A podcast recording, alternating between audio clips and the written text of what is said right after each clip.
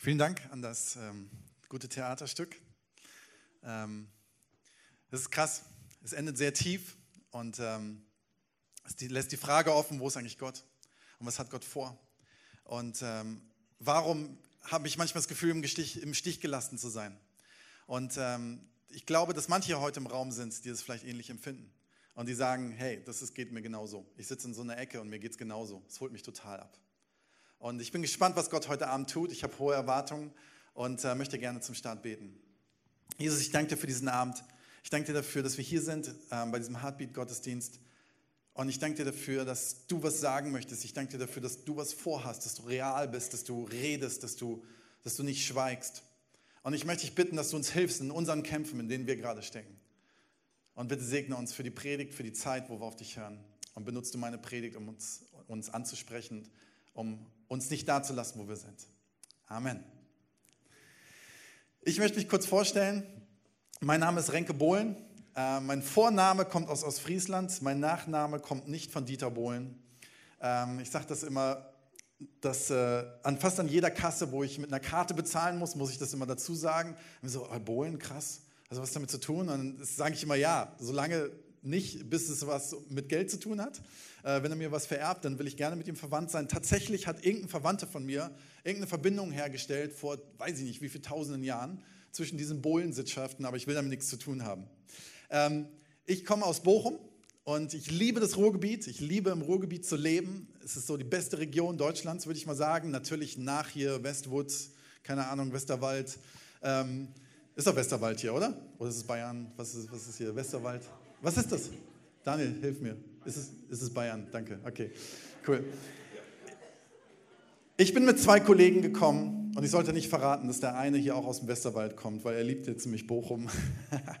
ähm, genau. Und wir, wir leben in Bochum und ähm, ich bin Pastor dort, ähm, einer, einer Freikirche, die wir vor anderthalb Jahren gegründet haben und erleben, dass Gott viel tut und ähm, füllen im Moment ein Kino zweimal Sonntagmorgens und durften heute Morgen erleben, dass viele Menschen zusammenkommen. Ich liebe diese Kirche, die heißt Kirche im Pott. Ähm, und das ist einfach meine Lieblingskirche. Und ich hoffe, dass du eine Kirche hast, die deine Lieblingskirche ist wo du sagst, da gehe ich gerne hin, weil ich glaube, Kirche ist eines der wichtigsten Orte, wo wir sein müssen. Es ist ein Ort, wo ich aufblühe, ein Ort, wo ich in meinem Glauben wachse, wo ich Freunde gewinne und wo ich meinen Auftrag leben kann. Ich habe eine Frau, eine wunderbare Frau, Sarah, und ähm, zwei Töchter. Die eine heißt Ami und äh, die andere hat noch keinen Namen, weil sie ist noch im Bauch. Und äh, ich liebe meine Familie, ich liebe es, mit meiner Tochter zu spielen und, und Zeit zu verbringen. Und das ist für mich eines der wichtigsten Orte, wo ich bin, ist meine Familie. Ähm, und es ist genial. Und ähm, ihr seid wahrscheinlich die meisten noch nicht im Alter, eine Familie zu haben, aber ich kann euch nur sagen, kriegt so viele Kinder, wie es geht, aber heiratet vorher. Ähm, das macht kurz vorher, vorher kurz heiraten und dann kriegt Kinder, weil Kinder ist was richtig Geniales, ein Riesengeschenk. Und ich bin froh, Vater sein zu dürfen. Das ist echt cool. Ich möchte mich ein bisschen vorstellen, ganz am Anfang mit einer Story, die mich vielleicht auch ein bisschen prägt. Ähm, nicht die ganze Geschichte prägt mich, aber das, was in der Geschichte passiert ist. Ich liebe meine Tochter und ich liebe Jesus. Ähm, letzte Woche hatten wir eine Situation, da kam ich mit meiner Tochter in den Garten. Und wir haben so die Terrassentür aufgemacht und wir gehen so raus und meine Tochter, die, die, ist zwei Jahre alt, guckt so raus und liebt auch immer den Garten. Die guckt dann immer so wie ich, guckt so rum, was die Blumen machen und und was so alles passiert im Garten, was da so wächst und äh, will mir immer dabei helfen. Und in dem Moment, wo wir rauskommen, ist gerade eine Taube, die irgendwie total verrückt spielt und unter so einem Vordach ähm, hin und her fliegt, weil sie sich erschreckt hat, weil wir gerade gekommen sind. Und ich bin nicht so ein Fan von Tauben, weiß nicht, wie es euch geht. Für mich sind das so die Ratten der Lüfte. Ähm, und meinetwegen müsste es die nicht geben. Aber diese Taube war eben da hat total verrückt gespielt, ist so hin und her geflogen, weil sie sich erschreckt hat, ist gegen so einen Pfeiler hin und zurück. Und ich habe gemerkt, irgendwas ist da nicht gut gelaufen gerade. Und dann hat die Taube aber beschlossen, vor uns wegzufliegen. Meine Tochter guckte nur ganz groß und hat überlegt, was macht denn diese Taube da? Dann fliegt die Taube hoch, ungefähr 10 Meter, und packt es nicht mehr und kommt rückwärts so was habe ich noch nie gesehen. Ein Vogel, ein Riesenvogel, kommt rückwärts auf uns wieder zugeflogen. Ich habe meine Tochter gepackt, schnell rein, weil ich Angst hatte, dass diese Ratte da auf uns rauffliegt. Und was aber diese blöde Taube gemacht hat, ist, dass sie zurückgeflogen ist und ist quer durch unseren Apfelbaum gefallen, ist auf dem Rücken liegen geblieben, auf dem Fußboden, auf, auf der Wiese und hat sich nicht mehr bewegt. Ich sage so, okay, ich will diese blöde Taube nicht in meinem Garten haben. Wenn die jetzt nicht mehr fliegen kann, was mache ich damit? Die erste Idee, die ich hatte, ich bin auch mal auf dem Land aufgewachsen, nimm einfach einen Stock und hau drauf. Macht man so, oder? Hier auf dem Land. So. Ich habe das mal, nee, das erzähle ich lieber nicht. Egal. Aber da lag diese Taube da und da lag zufälligerweise auch ein Stock daneben. Und da habe ich echt kurz überlegt, okay, Stock, buff. Und dann habe ich kurz überlegt, Moment, zweijährige Tochter, Papa, kranke Taube, Stock nehmen, nicht gut. Äh, ich glaube, die wird danach nicht mehr schlafen, nicht so der Hit. Und dann habe ich mir überlegt, okay, pass auf, ich liebe meine Tochter und ich liebe meinen Glauben. Lass einfach beten. Ich weiß nicht, ob du schon mal für eine Taube gebetet hast. Ich wollte es eigentlich nie tun, aber ich habe es getan. Meine Tochter, ich habe meiner Tochter der Ami gesagt, so, ey, sollen wir für die Taube beten? Du siehst, die ist irgendwie, irgendwas funktioniert ja nicht mehr so ganz. Und, und sie so, ja, Papa, lass beten. Und dann hat sie ihr kleines Patschehändchen, hat sie so ausgestreckt. Und ich habe meine Hand ausgestreckt. Wir sind so ein bisschen pfingstlerisch geprägt. Da lieben wir das, unsere Hand auszustrecken. Muss man nicht, aber kann man. Und haben in Richtung Taube unsere Hand ausgestreckt und habe meine Augen geschlossen und habe gesagt, Jesus. Und meine Tochter ist immer so cool, die, wenn wir beten, dann macht die auch immer so, ja, Jesus, macht immer irgendwie so. Und dann habe ich gesagt, Jesus, du siehst diese Taube und du siehst, dass ich da mit dem Stock draufhauen würde, aber ich möchte das nicht. Lass sie einfach jetzt umdrehen, aufstehen und weit wegfliegen. Und die war halb tot. Und ich habe das gesagt so, Amen, meine Tochter, Amen. Und dann guckt sie so und wir gucken so und ich dachte so, oh je, okay, Jesus. Ich will meiner Tochter beibringen, dass es sich gibt. Also musst du jetzt besser was tun. Weil wenn du jetzt nichts tust, dann habe ich echt eine Menge in den nächsten Jahren aufzuarbeiten. Und wir gucken so, auf einmal dreht die Taube sich um und hebt sich hoch und fliegt hoch und fliegt weit, weit weg, bis wir sie nicht mehr gesehen haben. Und in dem Moment war das so, meine Tochter so, juhu, hat applaudiert und danke Jesus, ist zwei Jahre alt, die kann gerade reden. Und das war so ein cooler Moment, wo ich dachte, so, ich hatte da überhaupt nicht mit gerechnet. Mein Problem ist, und das ist jetzt kein Scherz, seitdem haben wir immer 10 bis 15 Tauben im Garten. Ist wirklich so. Die hatten wir vorher nicht. Ich habe keine Ahnung, was die Taube den anderen erzählt hat. Und ich finde das ganz schrecklich. Und ich muss jetzt überlegen, was ich mit meinem Stock mache. Aber genau, und diese Taube ist weggeflogen. Und warum ich diese Geschichte erzähle? Ich liebe meine Tochter und ich liebe meinen Glauben.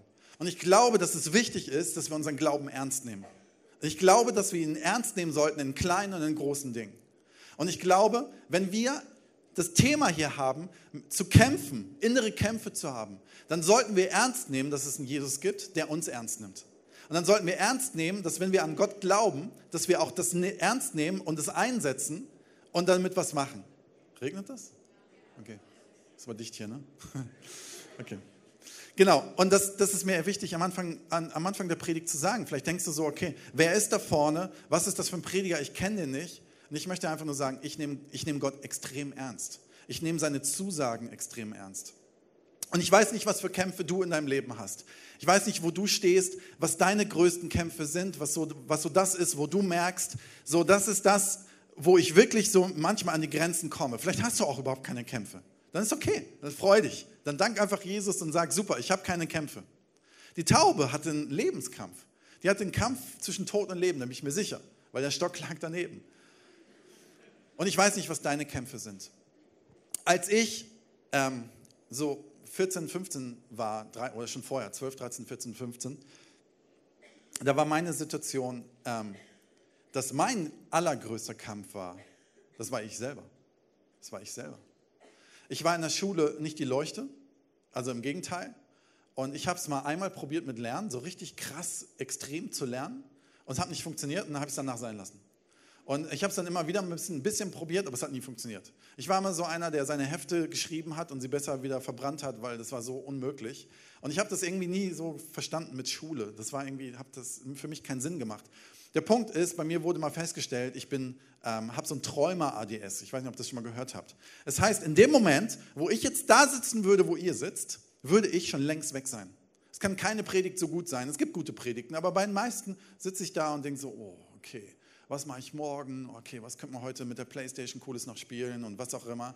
Und als ich in der Schule gesessen habe, da wurde, das war für mich, ich war so wirklich ein Problem. Ich habe mich da hingesetzt und die ganzen Mädels immer voll die Streber und groß geguckt und immer aufgeschrieben, dachte, was machen die denn da?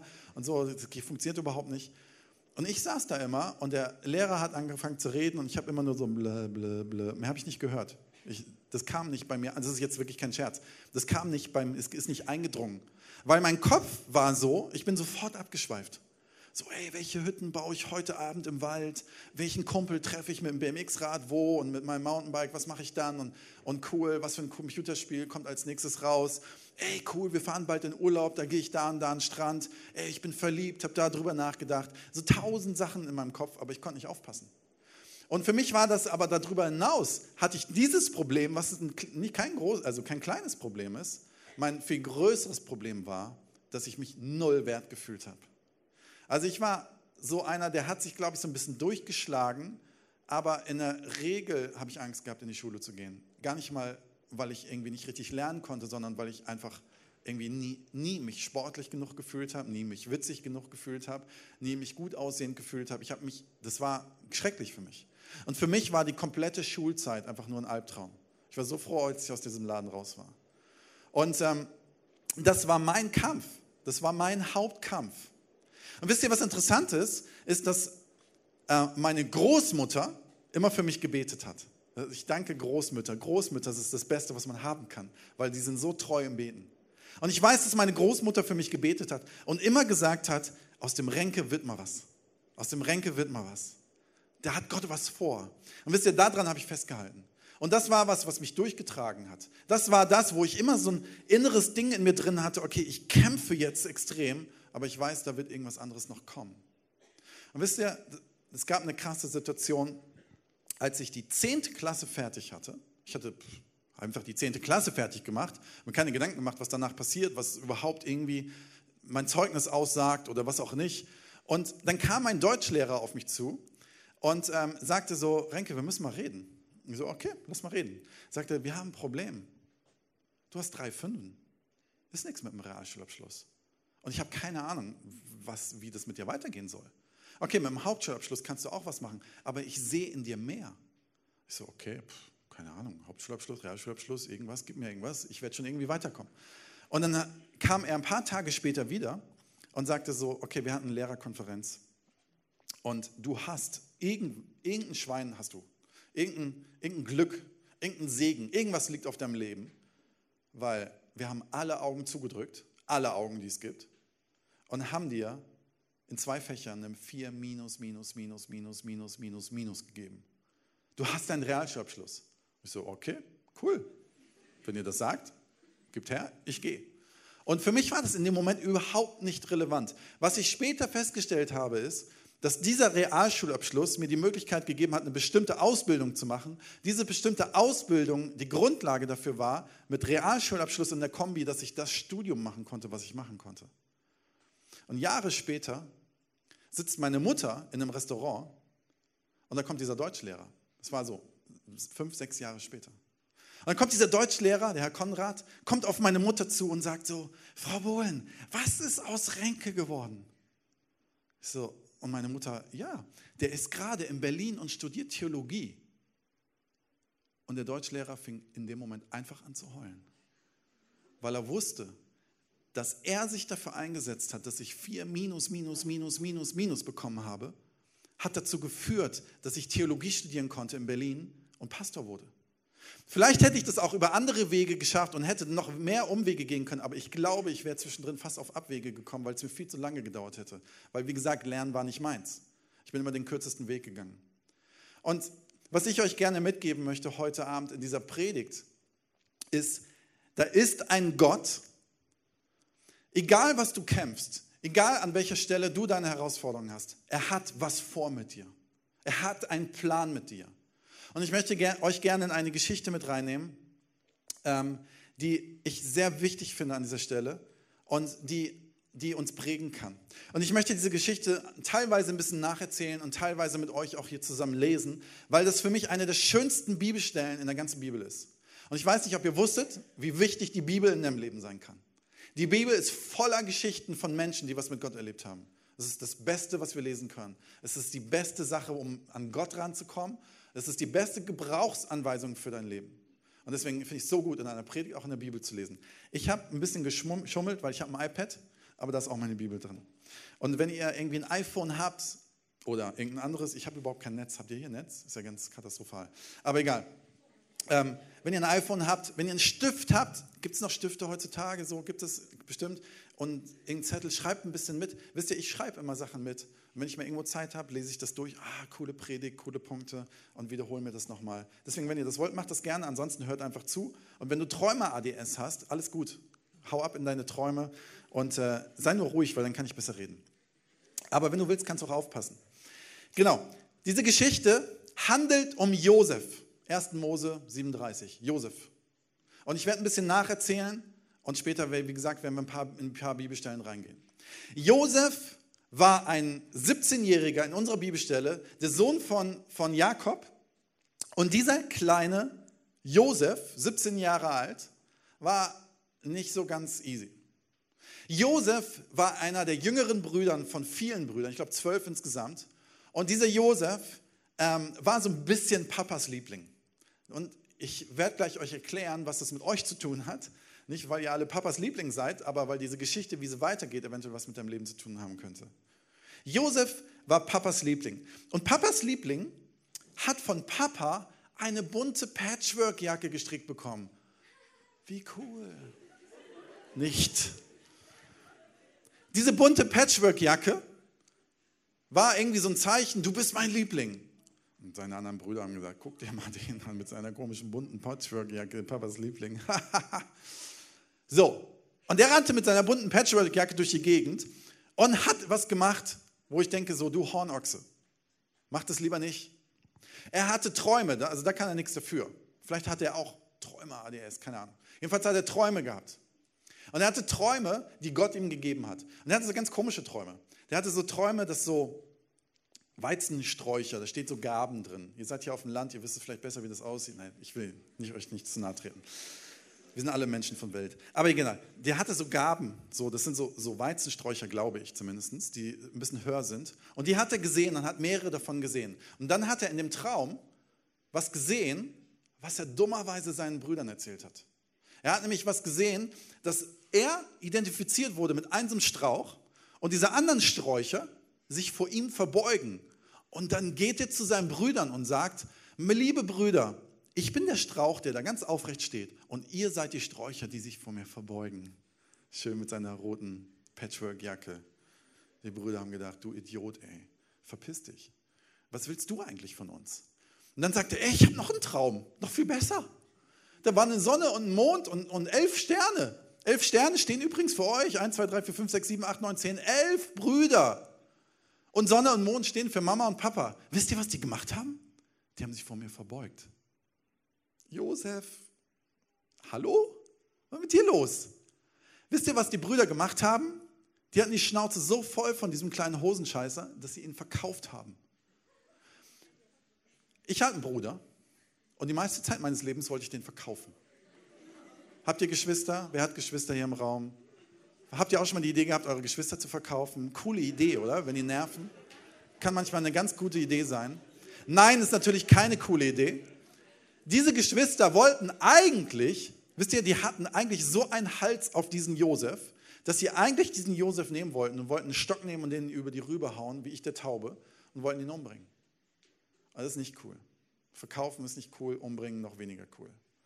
Nicht tun, lassen, okay? Aber wisst ihr, in ihnen ist sowas Krasses entstanden, so ein Hass auf diesen kleinen Besserwisser, Hosenscheißer, Papa, Liebling, Patchwork, Jackenträger, dass sie gesagt haben, der muss hier weg, weil er nervt. Das ist ein kleiner Nerv. Kennt ihr so kleine nervende Menschen, die einfach die ganze Zeit immer denken, sie wären was Besseres und durch die Gegend rennen? Der musste weg. Und sie haben ihn verkauft. Und sein, einer seiner Brüder hat es noch verhindert, dass er umgebracht wurde und hat gesagt, lass lieber Geld mit dem machen. Okay, coole Idee. Lass Geld mit meinem Bruder machen. Haben ihn verkauft. Und ähm, die Geschichte geht dann weiter. Ähm, und äh, ich möchte gerne jetzt die weiterlesen und das wird zusammen weiterlesen aus 1. Mose 39, 1 bis 6. Und wie gesagt, ihr könnt das hier vorne gerne mitlesen. Josef aber war nach Ägypten hinabgeführt worden und Potiphar, ein Kämmerer des Pharaos, der Oberste der Leibwache, ein Ägypter hatte ihn aus der Hand der Ismaeliter erworben, die ihn dorthin gebracht haben. Also, Josef, Hosenscheißer, Patchworkjacke, verkauft. Nach Ägypten als Sklave. Und hier ist ein Typ, der ist Kämmerer vom Pharao, also ein sehr hohes Tier, von dem obersten Chef dieser ganzen Region, sagt, ey, gib mir den Herr, ich möchte den zu mir haben, soll mein Sklave sein. Und jetzt kommt ein cooler Satz, dort steht, und der Herr war mit Josef und er war ein Mann, dem alles gelang. Und so durfte er im Haus seines ägyptischen Herrn bleiben. Und als sein Gebieter sah, dass der Herr mit ihm war und dass der Herr in seiner Hand alles gelingen ließ, was er unternahm, da fand Josef Gnade in seinen Augen und durfte ihn bedienen und setzte ihn zum Aufseher über sein Haus und gab ihm alles, was er hatte, in seine Hand. Okay, Josef war gerade Außenseiter hoch 20.000. Er war verkauft. Er war getreten. Er war als Sklave verkauft. Eigentlich als Sklave damals verkauft zu werden, hieß, ich werde auch irgendwann sterben, weil ich muss so viel arbeiten, ich muss so viel Mistarbeit machen. Aber bei Josef lief es ein bisschen anders. Bei Josef lief es so, oh, der Herr war also nicht irgendwie der Herr, was auch immer, Bürgermeister, sondern der Herr ist Gott mit gemeint, war mit Josef und es gelang ihm alles. Und er hatte so ein hohes Ansehen bei dem Kämmerer, dass der ihn über alles einsetzte. Und es steht dann weiter, dass ihm alles übergeben wurde. Und jetzt könnte man sagen, cool, coole Hollywood-Geschichte, alles super gegangen, alles super ausgegangen, perfekt. Die Kämpfe, die er hatte, sind doch nochmal gut gegangen und gewonnen. Hm, Pustekuchen. Denn hier gibt es eine Frau in dieser Geschichte. Und diese Frau ist nicht cool. Die Frau ist die Frau des Potiphars, dieses Kämmerers. Und wir lesen hier einen Satz ganz zum Schluss in Vers 6 und der erklärt ein bisschen, was gleich passiert. Josef aber war von schöner Gestalt und gutem Aussehen. So ein kleiner Justin Bieber. Was? Ihr findet ihn doch alle toll, oder? Nicht. Okay, irgendjemand anders. Denkt euch jemand anders aus. Jedenfalls ein 17-jähriger, gut aussehender. Und die Frau des Potiphas fand ihn irgendwie ganz sexy und wollte ihn ins Bett ziehen und wollte ihn verführen. Und Josef war aber treu und gerade und hat gesagt, ey, ich will, nee, nee, nee, sowas mache ich nicht. Ich will nicht meinen, meinen Chef hier hintergehen. Und dann hat die Frau ihn verarscht, hat ihm die Jacke ausgezogen, sein Gewand abgerissen, hat es hochgehalten und gesagt, der hat mich verführt und wollte mich vergewaltigen. Und dann haben alle das gehört. Und Josef, dem hat keiner geglaubt, aber der Frau haben sie alle geglaubt. Und dann haben sie ihn ins Gefängnis gesteckt. Moment, was?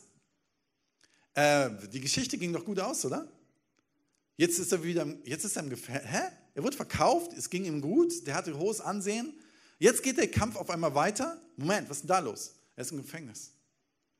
Und dann lesen wir weiter in 1. Mose 39, 21 bis 23.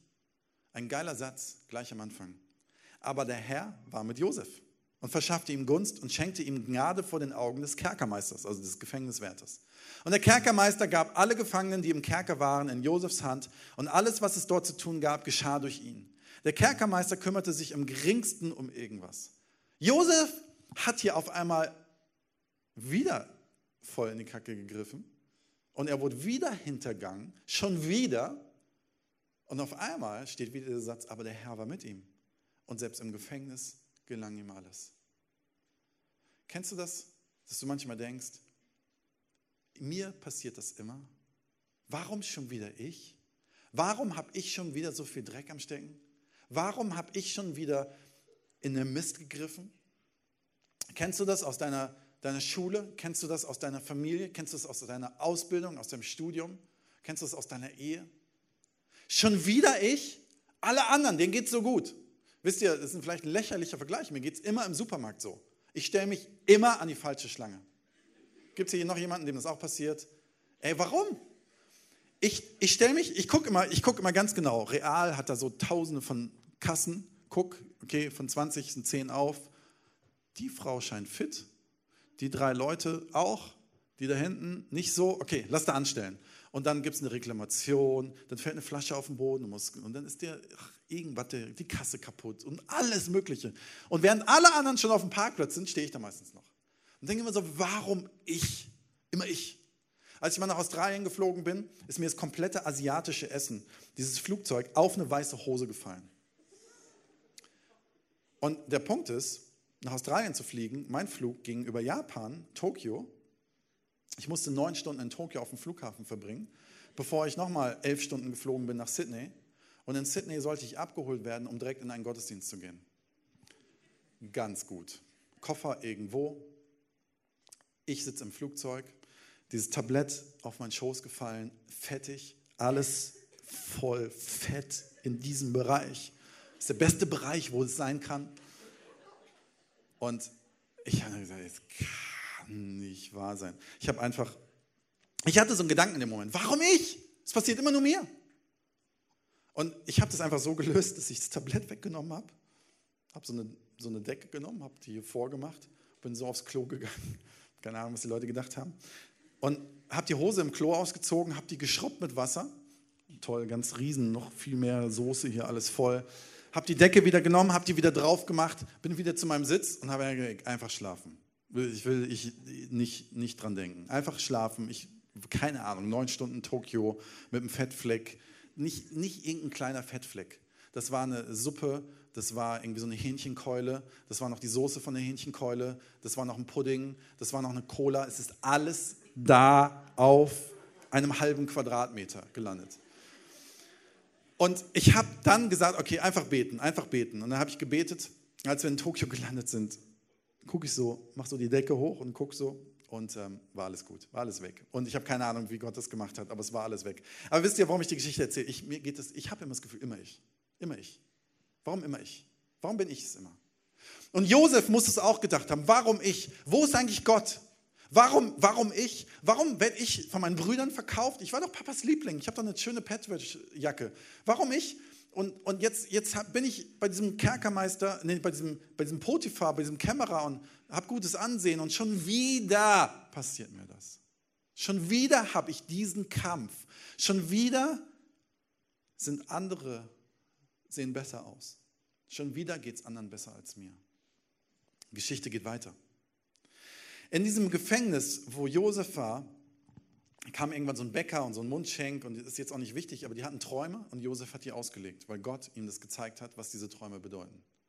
Daraufhin hatte der Pharao, also der größte, größte Typ da, Kanzler dieser ganzen Gegend, Träume. Aber keiner konnte die auslegen. Und dann hat er von Josef gehört, hat Josef in seinen Palast geholt und hat gesagt, ey, ich habe gehört, Gott ist irgendwie mit dir, erzähl mal, was die Träume bedeuten. Und es ging irgendwie um ein paar Kühe und was auch immer, irgendwie die einen waren fett und die anderen nicht. Und dann ging es, Josef hat das gedeutet. Und was er da gedeutet hat, ist, dass der Pharao sich bitte vorbereiten soll auf die nächsten 14 Jahre. Denn es wird sieben Jahre geben, wo es ganz viel Ernte gibt und sieben Jahre, wo es keine Ernte gibt und die Menschen hungern. Und er soll bitte Scheunen bauen, wo er in sieben Jahren was lagert und einfach weise mit seinem Land umgeht. Und dann hat der Pharao gesagt, ey, du bist cool. Josef, du bist cool. Ich habe das Gefühl, Gott ist mit dir. Du hast eine gute Idee gehabt. Willst du nicht, willst du nicht der wichtigste Mann in meinem Staat werden? Moment. Verkauft von seinen Brüdern.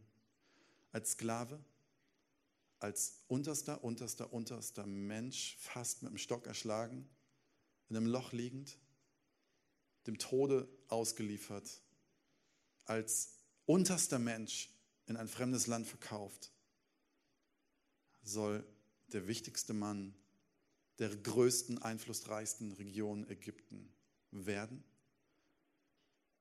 Vom Tellerwäscher zum Millionär. Diese Geschichte sollte Hollywood verfilmen. Ganz ehrlich. Justin Bieber in der Rolle, perfekt. Ja, oder Timberlake oder wer auch immer. Ähm, aber diese Geschichte ist grandios.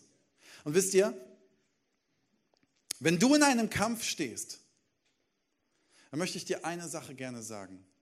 Und die ist mir ganz, ganz wichtig und ich möchte euch das mit einem Bild erklären. Als ich irgendwann mal vor ungefähr 15 Jahren mir eine fremde Person in einem fremden Land in England eine Prophetie gegeben hat, also das heißt, das ist nichts Spookiges, nichts Mysteriöses, es ist einfach, dass ein Mensch einen klaren Eindruck von Gott hatte, mir etwas zu sagen. Da konnte ich nichts mit anfangen, weil es viel zu krass war, was er mir gesagt hat. Und wenn ich jetzt mal mich hier hinstelle, hier ist zwar kein Licht, aber vielleicht seht ihr mich trotzdem mit dem Beamer, wenn ich mich mal hier hinstelle und sage, hier war der Punkt, wo ich das von diesem Mann bekommen habe. Das war mein Ort. Und was er mir gesagt hat, ist, es wird irgendwann mal einen Ort geben, wo Gott dich hinhaben möchte und was er mit dir vorhat. Dann habe ich damals keine Ahnung gehabt, was dazwischen passiert. Heute glaube ich, dass ich sehr nah da bin, was meine Oma damals gesehen hatte und was dieser Mann, Mann damals gesehen hatte.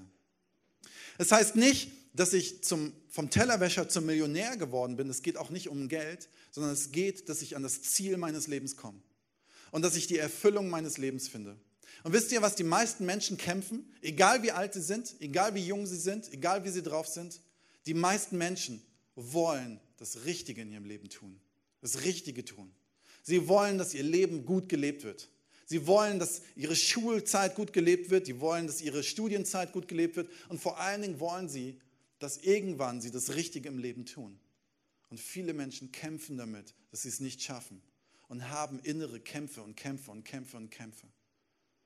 Und die meisten Menschen hören vielleicht was von Gott, vielleicht hören sie es auch nicht, machen sich auf den Weg und merken, wow, so wie beim Josef, das geht mal rauf und das geht mal runter und das kämpft und das, oh, das zerrt in mir und haben Angst, dass sie nie da ankommen, weil der Kampf ist viel zu krass. Und sie denken so, hä, was soll das Ganze? Und mit dieser Geschichte von Josef möchte ich dir sagen, Gott ist gut und Gott möchte dich ans Ziel bringen, egal wie stark dein Kampf ist. Egal wie stark dein Kampf ist. Und ich möchte dir gerne vier Punkte mitgeben, die dir vielleicht helfen könnten in diesem Kampf. Vier Punkte, es gibt bestimmt noch mehr Punkte zu diesem Thema, aber das sind die Punkte, die am einleuchtendsten waren, auch zu diesem Thema mit Josef. Der erste Punkt, den ich dir gerne sagen möchte, und ihr könnt ihn hier vorne auch mitlesen, glaube ich zumindest. Ja. Egal wie dein Leben gerade verläuft, Gott ist mit dir. Egal wie dein Leben gerade verläuft, Gott ist da und es ist, er ist mit dir. Daniel, kann ich dich mal kurz nach vorne bitten? Ich brauche dich mal als Statist. Ha, das ist Daniel Harter. Hallo. Und wir kennen uns schon länger und das ist cool. Und er wird nachher singen und da könnt ihr euch drauf freuen. Aber jetzt ist Daniel mal Gott, kein Sänger. Also stellt euch vor, Daniel ist Gott und äh, Gott sieht bestimmt mindestens genauso gut aus. Und äh, ich bin ich, nein, ich bin Josef. Ich bin Josef. Ich stelle jetzt mal Josef da. Und komm mal mit, kurz, so in diese Richtung. Und stellt dir vor, könnt ihr uns sehen? Mit dem, geht, ne? Okay. Stell euch vor, stell ich mal so seitlich neben mich, so. Und wir nehmen uns jetzt an die Hand. Okay, ist nichts Komisches, alles super. So. Er hat eine Freundin, ich habe eine Frau, alles ist in Ordnung. So. Und er ist Gott. Und ich möchte dir sagen, egal welche Lebenssituation du hast, Gott ist mit dir es ist total wichtig zu wissen, wenn ich im Kampf bin. Und jetzt möchte ich euch was darstellen. Und was du einfach machen musst, ist gleich ganz normal, wie du stehst, ganz normal aufrecht neben mir herlaufen, egal was ich gleich mache. Okay, Gott ist mit mir, ob mein Leben gut ist oder ob mein Leben schlecht ist. Ob mein Leben gut ist oder ob ich sogar vielleicht hinfall. Gott bleibt gut und an meiner Hand. Gott ist da und wird meine Hand nicht loslassen. Die Frage ist, ob ich seine Hand loslasse. Vielen Dank, Daniel. Hat mir sehr geholfen. Ich hoffe euch auch. Egal, wie hoch du gehst oder wie weit du fällst, Gottes Hand und Gottes Stabilität ist nie anders. Nie anders. Und wir lesen das hier bei Josef, und das finde ich so genial, das habe ich euch vorhin auch ein bisschen dargestellt. Es gibt immer diesen Satz, aber der Herr, egal, er war im Gefängnis, aber der Herr war mit ihm. Er wurde verkauft, aber der Herr war mit ihm. Und das darf über deinem Leben stehen. Egal wie verzweifelt du dich gerade fühlst, egal wie desillusioniert du dich fühlst und denkst, was mache ich hier eigentlich und warum ist das? Und Schule klappt nicht und Freunde und Sport und was auch immer und Finanzen und Geld. Gott ist mit dir. Gott ist mit dir. Gott hat uns niemals versprochen, ein perfektes Leben zu leben, aber Gott hat versprochen, dass er da ist. Und nimm das bitte mit in deinem Kampf. Den zweiten Punkt, den ich dir sagen möchte, und den liebe ich, diesen Punkt. Deine Identität wird nicht bestimmt durch die Situation, in der du gerade steckst. Das muss man erklären. Deine Identität wird nicht bestimmt von deiner Schulzeit. Deine Identität wird nicht bestimmt, ob du einen Hauptschulabschluss oder einen Realschulabschluss hast. Deine Identität, Josefs Identität war nicht, dass auf seiner Stirn groß stand, Sklave, Verkaufter, Hintergangener, Reingelegter, Gefangener, Sklave. Es war nicht seine Identität, sondern seine Identität, Identität war eine ganz andere.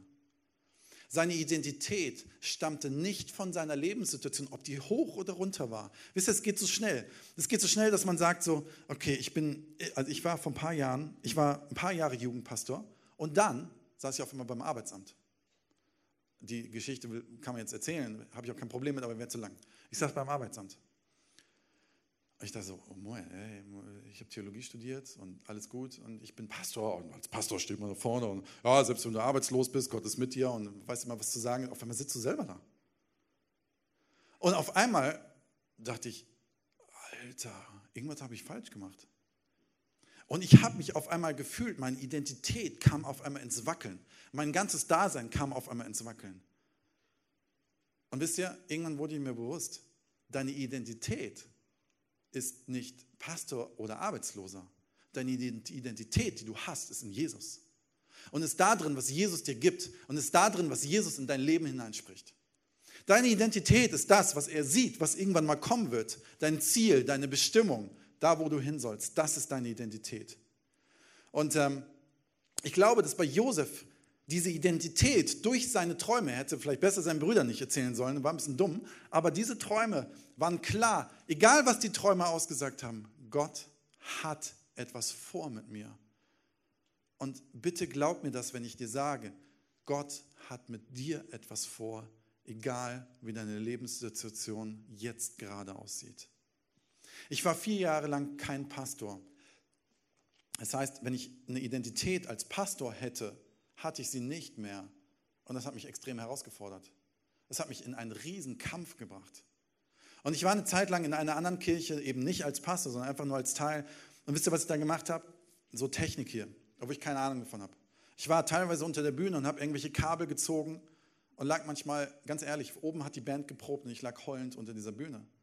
Weil ich hatte eine Frau und ein Kind und war mal toller Jugendpastor, alles super und lag auf einmal unter der Bühne. Nicht, weil es Kabelziehen schlecht ist, aber es war nicht meine Berufung. Also habe ich das zu meiner Identität in dem Moment gemacht, dass ich meine Berufung gerade nicht lebe. Das war schrecklich. Und Gott musste mir irgendwann zeigen, Moment, deine Identität ist egal, ob du hier Kabel ziehst oder ob du in einem Stadion vor Tausenden von Menschen stehst oder ob du, keine Ahnung, in deinem Garten arbeitest oder ob du Verkäufer bist oder egal was. Deine Identität bleibt gleich. Die bleibt nämlich in Jesus, dass er dich liebt und dass er etwas mit dir vorhat und dass er dir die Identität gibt. Und ähm, wisst ihr, viele Menschen kämpfen oft darum, wow, hier ist irgendwie so Nebel. Ähm, ist das das Zeichen, dass ich aufhören soll mit der Predigt oder so? Dann sagt es mir. Ähm, viele Menschen kämpfen darum, dass sie eine gewisse Position bekommen, dass sie eine gewisse Rolle bekommen. Wisst ihr, das ist so, ich mache mal einen Vergleich. Vielleicht denkst du, ich möchte Riesenfußballer werden. Ich möchte ein ganz toller Fußballspieler werden. Und sagst so, okay, ich bin erst ein großer Fußballer, wenn ich in dem einzigen Stadion, was wirklich Sinn macht, nämlich bei Schalke 04 stehe und spiele. Irgendjemand für Schalke? Ist jemand für Dortmund? Okay, können uns nachher da hinten treffen.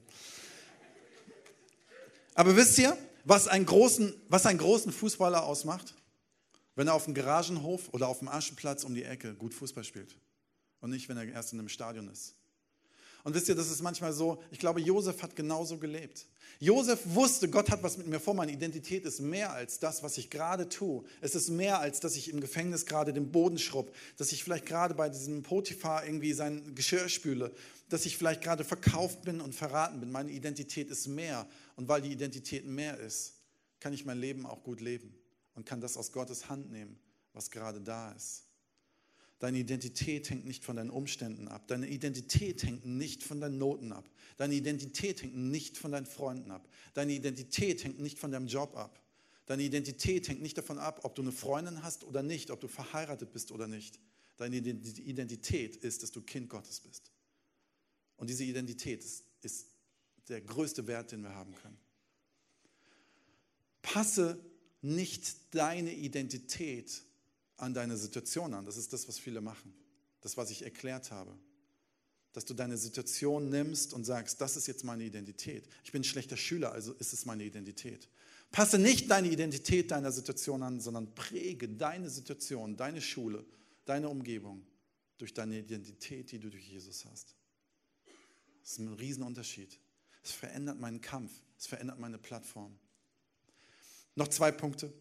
Der dritte Punkt ein bisschen kam es eben auch schon vor.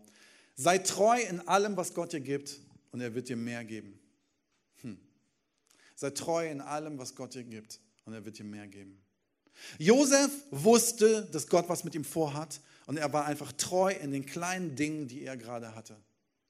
Wisst ihr, ich hätte jetzt auch als Pastor sagen können, okay, ich habe vor, vor zwei Jahren haben wir eine Gemeinde gegründet, äh, mit zwölf Leuten bei uns im Wohnzimmer. Ich hätte gesagt, ey, also wenn da zwölf Leute sind, das, ist ja also nicht, das jetzt bin ja nicht ich, ne? Ich bin ein Pastor für 2000 Menschen. Also gib mir ein Stadion und dann fange ich richtig an. Aber wisst ihr, das ist das falsche Denken. Das richtige Denken ist, nimm das aus Gottes Hand, was du gerade hast. Nimm die zwölf Leute und sei gut mit dem. Verwalte es gut. Egal wie viel es ist, egal wie groß es ist, egal wie klein es ist. Sei treu mit dem, was Gott dir gerade in die Hand gibt. Und wenn du treu damit umgibst, wird er dich über mehr setzen. Und ich weiß nicht, was du gerade auf deiner Hand hast und sagst, boah, ey, in meinem Leben ist gerade nicht viel auf meiner Hand, aber irgendwas ist auf deiner Hand, da bin ich mir sicher. Sei treu mit dem, was ist. Sei treu, gerade in der Schule zu sein. Und lern bitte. Ich bin kein Vorbild. Lern. Sei treu in dem, was du tust. Sei treu mit deinen Eltern. Wisst ihr, dass es ein Gebot gibt, dass wir unsere Eltern lieben sollen? Manchmal schwer, ne? Aber sollen wir. Ich glaube, da liegt ein Segen dahinter. Sei treu mit sowas. Sei treu mit deinen Freunden, die Gott dir gegeben hat. Vielleicht wünschst du dir ganz andere Freunde, aber vielleicht hast du noch gar nicht gesehen, dass die Freunde um dich herum gerade genial sind, weil du es einfach noch nicht treu genug damit warst. Sei treu mit den 5 Euro, obwohl du 50.000 möchtest. Es ist wirklich so. Bin ich mit wenig treu, kann ich auch mit mehr was anfangen. Und das ist das, was Josef hier erlebt hat. Er hat sich nicht ausgestreckt, er hat sich nicht mit dem Kopf an die Wand gestellt und gesagt, nein, ich bin jetzt hier im Gefängnis, ich mache hier gar nichts. Dann hätte ihn auch keiner über Meer gesetzt. Dann wäre er auch nicht zum Pharao gekommen. Dann hätte er auch nicht mehr Verantwortung bekommen. Mein letzter Punkt und mein absoluter Lieblingspunkt. Viertens. Deine Sicherheit ist nur Jesus. Egal wie dein Kampf ist, egal wie groß, was auch immer dein Kampf ist, was auch immer passiert. Deine Sicherheit ist nur Jesus Christus. Deine Sicherheit sollten nicht deine Finanzen sein. Deine Sicherheit sollte nicht deine Identität sein. Deine Sicherheit sollten nicht deine Noten sein. Deine Sicherheit sollten nicht die Anzahl deiner Freunde sein oder wie gut du beim Fußball bist. Deine Sicherheit sollte nicht sein, wie groß dein Flatscreen ist oder ob du eine PS3 oder PS4 hast. Deine, deine Sicherheit ist nur Jesus Christus. Wisst ihr, ich habe heute Morgen bei uns im Gottesdienst jemanden interviewt, der hat erzählt, dass er angefangen hat, Theologie zu studieren, also auf eine Bibelschule zu gehen. Und er hatte vorher damals vorher einen Beruf. Sein Vater wollte ihm eigentlich die Firma vererben. Und er hat angefangen, sich vorzubereiten, auf, darauf irgendwann mal Pastor zu werden. Und auf einmal ist alles in seinem Leben durcheinander gegangen. Finanziell völlig, völlig am Boden. Musste sein Auto verkaufen. Er und seine Frau wurden krank aber richtig hart krank. Dass sie, dass sie ganz eingeschränkt waren. Er hatte ganz viele krasse Magenprobleme. Dann fiel er auf einmal mit dem, mit dem Fahrrad hin und hat sich den Arm so gebrochen, dass er keine Gitarre mehr spielen kann. Aber Gitarre spielen ist seine größte Leidenschaft. Und dann habe ich ihn in dem, in dem Interview gefragt und habe gesagt, sag mal, da musst du doch gedacht haben, ey Gott, lass mich in Ruhe, ich gehe doch nicht auf eine Bibelschule, ich mache doch lieber wieder das Alte, wenn das alles in die Hose geht.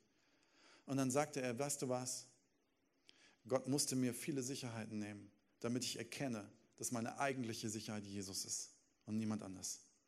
Denn wenn ich mit Jesus Tag für Tag lebe, erfahre ich, dass mein Leben einen Wert hat, der mit allem anderen, ob Gitarre spielen, ob eine Firma haben, ob irgendwas, das alles keinen Wert hat. Und ich möchte dir gerne sagen, heute Abend bist du nicht per Zufall hier. Du bist nicht ohne Grund hier. Es gibt einen Grund, warum du heute Abend hier bist. Weil, glaube ich, Gott dir sagen möchte, er liebt dich, egal wie du bist, egal wie deine Situation ist. Er möchte dir sagen, ich möchte dich an die Hand nehmen, ich möchte dich führen und leiten, aber lass das andere doch einfach mal los. Lass es nicht so wichtig sein in deinem Leben. Lass mich wichtiger sein. Und das ist gar nicht so einfach, weil wir manchmal gar nicht wissen, was, wie, wie das funktioniert. Es fängt manchmal mit einem leichten Gebet an. Vielleicht ist Gott hier und sagt dir, hey, ich habe dir was gegeben, du streckst dich ständig, ständig nach mehr aus, aber sei doch erstmal treu mit dem, was ich dir gegeben habe. Oder Gott sagt dir, hey, warum bin ich dir nicht genug? Warum suchst du dir ständig woanders Sicherheiten, obwohl ich möchte deine Sicherheit sein? Und Jesus ist heute Abend hier. Jesus ist unsichtbar. Das macht uns das so schwierig, an ihn zu glauben. Er ist unsichtbar. Wir lesen von ihm in der Bibel, wir hören von Menschen, wir hören an Predigten, wir hören an Liedern, Manchmal spüren wir ihn, manchmal verstehen wir ihn, manchmal erkennen wir übernatürliche Dinge. Aber er ist nicht da, nicht sichtbar da, aber er ist unsichtbar da. Und wisst ihr, wenn man sich heutzutage hinstellt und sowas sagt, denken alle plemplem, was haben die denn für einen Glauben? Das ist ja völlig irrational. Aber wisst ihr was? Dieser Glaube glaubt an etwas, was das Einzige ist, was Sinn macht in unserem ganzen Universum. Gott hat alle Galaxien geschaffen und hat in einem Nebensatz gesagt, ich schaffe die Erde und ich schaffe das Universum. Und dieser Gott möchte dir heute sagen, wenn ich das ganze Universum und alle Galaxien geschaffen habe in einem Nebensatz, dann kann ich dein Leben retten und deinen Kampf, den du gehst, mit dir gehen. Ich möchte mit dir ans Ziel kommen. Aber lass zu, dass ich dich tragen kann. Lass zu, dass ich Priorität in deinem Leben habe. Lass zu, dass du treu bist mit dem, was ich dir gegeben habe. Wir wollen jetzt ein Lied hören. Und während des Liedes kannst du überlegen, was es für dich bedeutet. Vielleicht bete auch in dieser Zeit. Jesus, okay, was willst du mir jetzt sagen? Welcher Punkt dieser vier Punkte spielt eine Rolle für mich? In meinem Kampf, was ist der nächste Schritt? Wie kann ich mich davon befreien? Wie kann ich mich mehr auf dich konzentrieren? Frag Gott, rüttelt an Gott, schüttelt an ihm. Das ist das, was Gott möchte. Er möchte, dass wir uns mit ihm beschäftigen. Und bete einfach zu Gott, dass er zulässt, dass er sichtbarer wird in deinem Leben, dass er klarer wird in deinem Leben und dass du mehr erkennst, wer er ist.